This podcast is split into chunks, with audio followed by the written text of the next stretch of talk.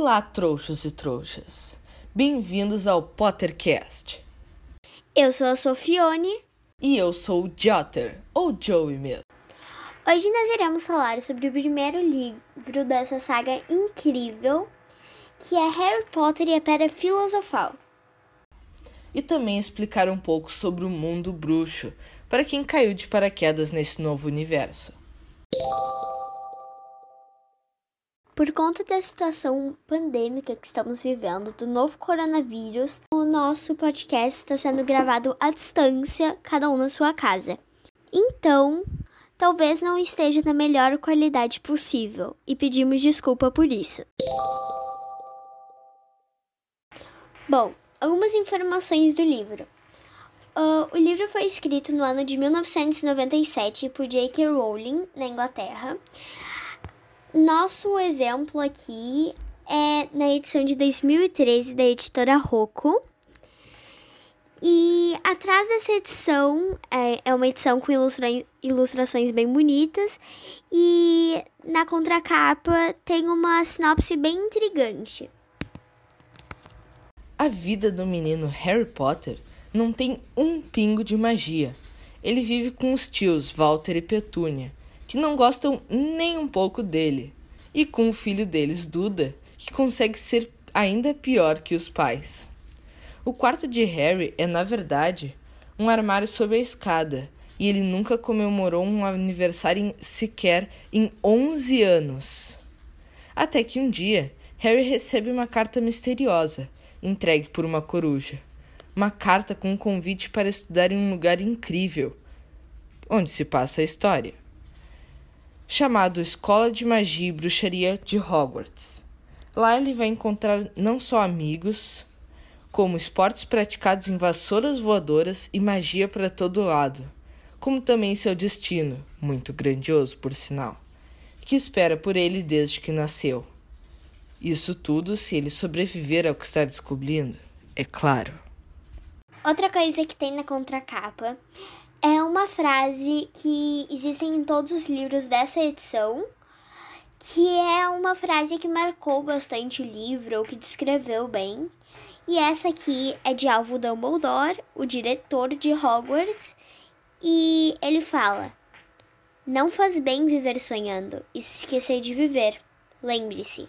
Essa coleção de livros se trata basicamente da história de um menino chamado Harry Potter cujos pais morreram em um suposto acidente de carro, onde, quando ele completa 11 anos, recebe muitas e muitas cartas uh, convidando ele para ir estudar num colégio de magia e bruxaria de Hogwarts. Lá ele vai descobrir muitos amigos, inimigos e outras coisas interessantes que vamos discutir nesse podcast. E também descobri que ele não é apenas mais uma criança bruxa, mas que ele é importante por algum motivo muito curioso. E outra coisa muito importante, você provavelmente notou que no início nós chamamos você aí que está nos ouvindo de trouxa. Não é trouxa como se fosse um xingamento, mas como se fosse uma pessoa que não tem feitiço, uma pessoa que não tem magia, que é o oposto de Harry Potter. Harry Potter tem pai, teve pais bruxos e é um bruxo, mas existem bruxos que têm pais trouxas e nasceram com magia do nada e etc.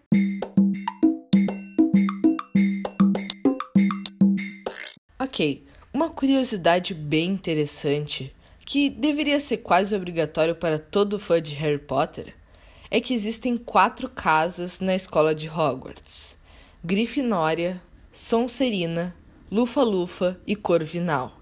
Todos os anos essas casas disputam pela taça das casas. E agora vou explicar mais um pouco sobre cada casa de Harry Potter. As casas, primeiramente, não são exatamente como casas onde você vai ter uma cama e vai dormir. São como equipes que, dependendo dos atos que fazem, né, ganham pontos e conquistam primeiro, segundo, terceiro e quarto lugar. Existem quatro casas no em Hogwarts, sendo que a Grifinória, uh, geralmente as pessoas que são escolhidas pelo chapéu seletor, uh, têm o coração tem um coração muito muito bom, então elas fazem o que é certo na totalidade. A Corvinal, que sinceramente eu acho que é a minha opção de casa, faz sempre o que é mais sábio. Já a Lufa-Lufa faz o que é justo. E, bom, a Sonserina. Não temos o que discutir. A Sonserina é um pouco rejeitada, porque as pessoas que vão para ela geralmente são os bruxos e magos mais maus que já existiram no universo de Harry Potter são muito ambiciosos também. E, bom, eu já falei a minha, por mim eu seria da Corvinal. E, Sofione, qual seria a sua casa? Olha, Joey, eu acho que muitos testes, se você pesquisar, aparecem muitos testes na internet. Alguns confiáveis, outros nem tanto. Mas eu fiz no Pottermore, que é um dos mais confiáveis, e deu, no entanto, Gryffindória. E eu não entendo muito, porque eu não sou uma pessoa muito corajosa. Mas o chapéu seletor, que é quem escolhe quem vai para cada casa, consegue ver meio que o futuro da pessoa. Então ele tá querendo me dizer que no futuro eu vou mostrar bastante bravura. Outra coisa que você precisa saber sobre Harry Potter é que não teve simplesmente os sete livros e acabou por aí. Depois, como foi um sucesso no mundo todo, até no Vaticano foi proibido de ler porque estavam lendo mais que a Bíblia eles fizeram continuações como Animais Fantásticos, que é para ser vários anos antes do ocorrido de, na saga de Harry Potter. E depois fizeram outras coleções, como Quadribol através dos séculos, que é um livro ali nomeado, etc.